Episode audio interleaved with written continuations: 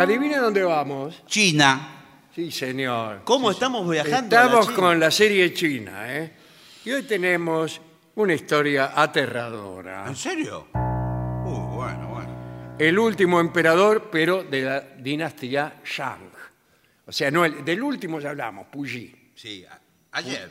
Justo. Ayer y eh, habíamos hablado antes también. Este es el último de una dinastía que es la Shang. Vamos a la China entonces.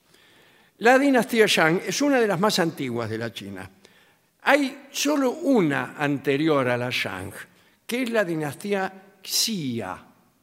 Pero esta dinastía Xia es un poco conjetural. No es una dinastía histórica del todo, porque los datos no son fidedignos. Y podríamos decir entonces que la Shang es la primera que está documentada. Está bien. Esta dinastía gobernó la, Ch- la China desde el siglo XVI antes de Cristo hasta el XI antes de Cristo también. Primer emperador de la dinastía Shang fue el señor Tang. ¿Qué tal? Bien. Eh, y derrocó al último de los de la dinastía Xia, la conjetural. Perfecto. Lo derrocó. Se llamaba Jie, el último de los Xia. Y el primero de los Shang se llamaba Tang. Bueno, lo primero que dijo Tang cuando derrocó a Jie fue lo siguiente. Tengo mucho miedo, amigos. Así hablan los chinos. Bueno. Temo que este gesto, eh, el de derrocar a otro emperador, porque fue el primero el que lo hizo, ¿no? sirva de ejemplo a mis sucesores. Claro. Nunca nadie había derrocado a un emperador. Este lo derrocó y yo, uy, Ahora me tengo lo miedo que esto que acabo de hacer, eh, Me lo hagan a mí. claro, me lo hagan a mí o se lo hagan a otro. Y tenía razón, porque el último emperador de la dinastía Shang se llamaba Zhou Xin, y vamos a ver lo que le pasó. Las crónicas antiguas son muy específicas ¿eh? y a veces curiosamente selectivas respecto de las actividades de los emperadores de aquellos tiempos. Cada año que pasaba, los historiadores se acostumbraban a atribuirle un hecho, uno solo. Y a veces sucede que este hecho no es muy importante. Por ejemplo, en el gobierno de Zhou Xin, las crónicas dicen, durante el cuarto año del reinado realizó una cacería. Listo. Bueno. No, El año de la cacería. Bueno, sí. En el quinto año construyó una torre. Su décimo año hizo una excursión de recreo. En su vigésimo tercer año encarceló un tipo. Bueno, Sí. Pero en alguno de esos años sucedió algo muy importante para esta historia. Fue durante el noveno, cuando las tropas atacaron el estado de Youzhou y Zhou Xin, el emperador, capturó para sí a la bella Daji, de quien se había enamorado, y se casó con ella. Bueno. Hizo construir para ella un edificio con muros rojos y con las puertas adornadas con piedras preciosas. Preciosas. Ah, con piedras preciosas. Cuentan que el emperador era un hombre inteligente y de extraordinaria fuerza física. Bueno. Así como lo ve, era capaz de doblar una esquina. Bien, Sí, me imagino. eh, también cuentan que con su elocuencia disimulaba algunos vicios. Zhou Xin era muy aficionado a la bebida y a la licencia, ¿Qué licencia? eh, a los excesos sexuales. Claro. Bueno, bueno. No es la de. Estamos, conducir esta. estamos en una fiesta infantil. Bueno, bueno, bueno. Discúlpeme que le pregunté. ¿Quiere que le haga un dibujito No, también? no, pero. Se entregaba a ellos en compañía de Daji, la, Mm. La- la novia, la la mujer, la claro, mujer. que parece que era mala, vamos a aclarar. Era mala. Ya está. Bueno, Según historiadores chinos como Xi Maxtian, Daji era muy perversa, notablemente lujuriosa, y fue ella quien llevó a Zhou Xin y su imperio Shang a la ruina. ¿Cómo me hubiera gustado conocerla? Para el recreo de Daji se componían los cantos más licenciosos. Las letras. Sí, Bueno. y las músicas también. La ranchera. Por, ejemplo, a bailar esta Sí. ranchera con la lengua afuera, con la lengua afuera. O en la esquina de mi casa hay una planta escarola. Y cosas Está de, bien. de ese tenor. Este, no solo cantos, dice, sino también danzas sensuales. Y se organizaban, ahora que estamos solos, las orgías más escandalosas, que son las que me gustan a mí. Bien. sí, bueno. La, claro, pues si vas a hacer una orgía Correcta. así que está correcta, ¿cómo está? ¿Cómo le va? Gusto verlo, ¿eh? encantado. Disculpe si no le doy la mano. Bien. No, bueno, por favor.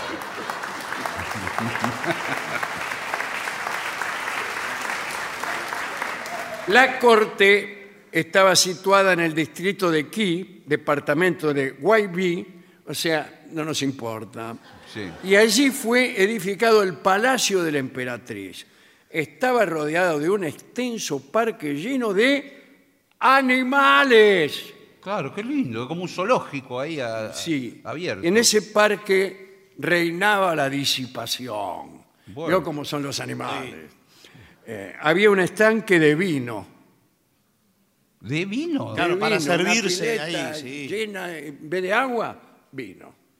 Y de los árboles colgaban trozos de carne seca. Bueno, Sí. por favor. Te venía caminando. Sí. eh, ¿Qué es esto que está acá Sí. colgando? Sí. Ahí viene Y del dice, prete. ¿Qué tal? mire. Encantado. Ahí sí, disculpe que no le doy la mano. Sí, claro. Eh, gusta un pedazo de carne seca. Hombres y mujeres se perseguían desnudos. Por favor. En el palacio había nueve salas especiales donde se bebía toda la noche. Y aquí encontramos la rima con el último de la dinastía Xia, la anterior, el que se llamaba Jie, que también tenía esas costumbres, colgaba carne seca de los árboles. Los chinos son así. Sí. Cuando quieren hacer una francachela, Sí. cuelgan carne seca de los árboles. Eh, tenían también aquel emperador, como este, estanques de vino, y era tan profundo el estanque de vino Sí. que se podía navegar en ellos. Bueno, eh, eh, tener un estanque de vino eh, no es para navegar, No, para, más vale. es para beber. Sí. Bueno, eh, ¿qué, qué- qué-. ¿En qué se diferencia ir en un bote, en un estanque de vino, Claro. que en el agua? No, no, no tiene sentido. Dicen que además 3.000 hombres esperaban a oír un redoble de tambores y cuando lo oían se tiraban al estanque a beber vino como bueyes. O sea, no bebían. Claro. Nunca vi un buey bebiendo vino. Quiere decir que se metían en la pileta y mientras nadaban tomaban Sí, todo. vio toman bestialmente los bueyes. sí. Además, quiero decir que, además de todos estos placeres, Daji disfrutaba con los castigos a sus súbditos. Mm, En un momento advirtió que los castigos existentes eran muy suaves y resolvió terminar con aquello. Ante la total ausencia de medios de comunicación en China, ella misma se encargó de hacer más feroces las penas. Sin embargo, eh, bueno, era tan perversa que inventó instrumentos para tar- torturar a sus enemigos. uh, Uno de ellos era el calentador. Era una pieza de metal caliente sí. que los castigados tenían que agarrar con la mano.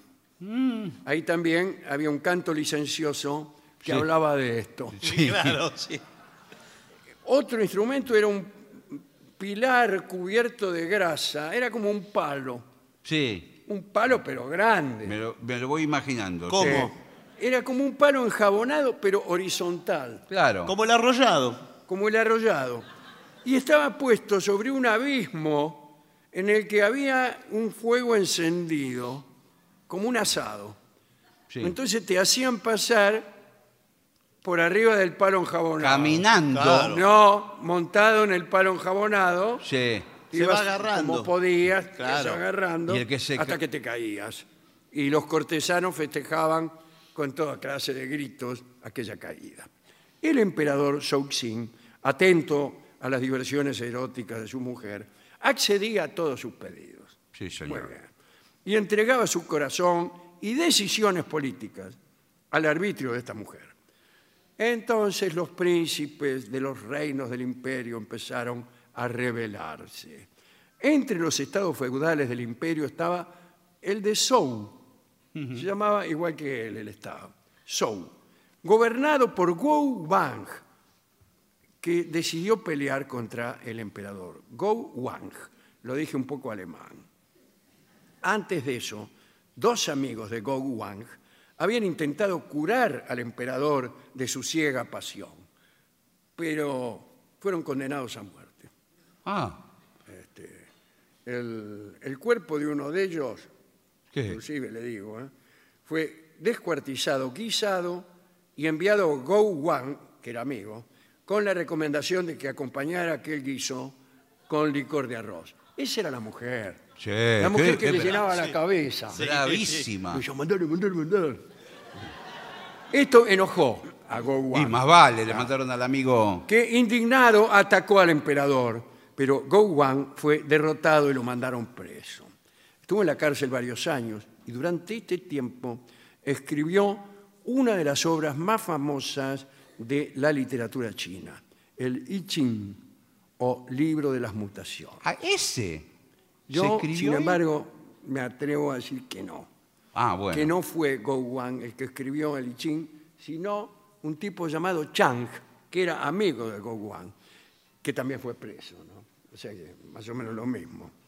Y que tampoco lo escribió él mismo, sino que ya era un libro muy antiguo. Lo que escribió Chang fueron los comentarios al I Ching. Y esos comentarios lo definieron como una pieza filosófica y literaria, que aún hoy se reverencia. Bueno, eh, el caso es que finalmente lo derrocaron a Shouxin y empezó una nueva dinastía. Pero Go Wang murió en aquellas luchas.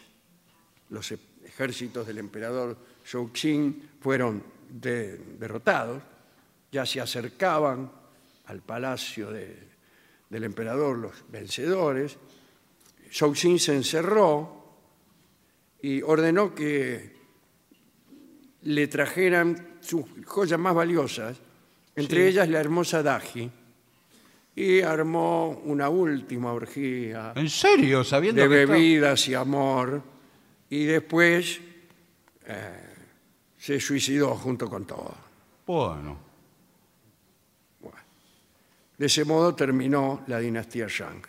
Y empezó la llamada Zhou, que duró hasta el año 256 antes de Cristo. Ahí comienza la dinastía Qing, que es la de un amigo de este programa, Xi Huangti, Sí. aquel que empezó a construir la muralla china y abolió los libros, abolió también el pasado. Me acuerdo que tenía que empezar todo desde, desde que empezó él, digamos. Vio que muchas veces los documentales muestran una tumba enorme. Sí, con mu- con China, muñecos, con- los soldados de terracota. Sí. Es la tumba de Sí, él. Bueno, dedicamos esta charla a la hermosísima y perversa Daji y a ese berretín bastante común entre los emperadores chinos de borrar la historia. ¿no? Mm. A mí no me gusta Daji como persona, eh, pero bueno, si una mujer es muy hermosa y comete con nosotros una traición, una injusticia o un acto de maldad insoportable, el dolor es menor que si cometiera actos perdonables. Es mejor para el hombre que es enamorado que la que se fue sea mala. Claro. Y se te pasa, se te pasa más rápido. Para decirlo de otro modo, ¿no? Si me va a abandonar una mujer, prefiero que sea malísima. claro. En ese caso, pronto dejará de dolerme. Cuando el grado de traición incluso es de un grado de vulgaridad insoportable, uno deja de sufrir y ya no quiere que vuelva. Pero no porque está enojado, sino porque la pasión ante la malevolencia y la estupidez se apaga. Por eso no tengo yo mucha suerte Pues todas las mujeres que me han dejado han sido buenísimas mujeres. Claro.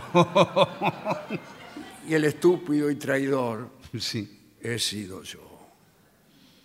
Escucharemos una canción que fue compuesta conmemorando aquel tormento inventado por la malvada Daji con un palo enjabonado horizontal.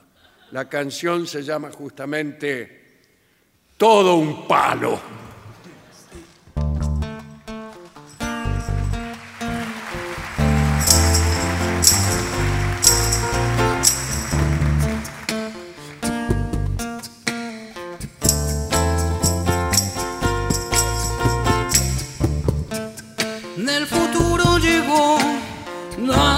Rato.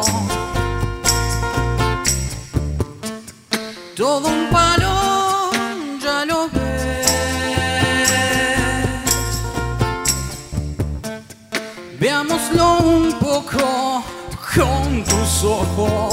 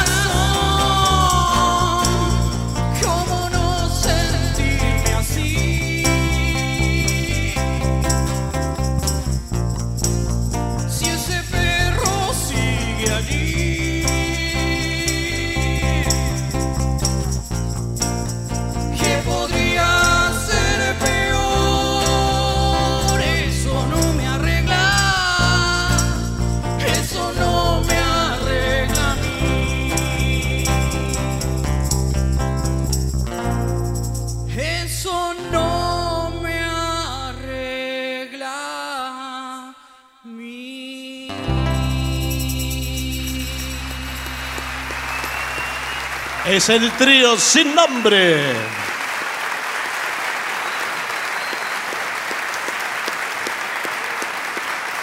Muy lindo.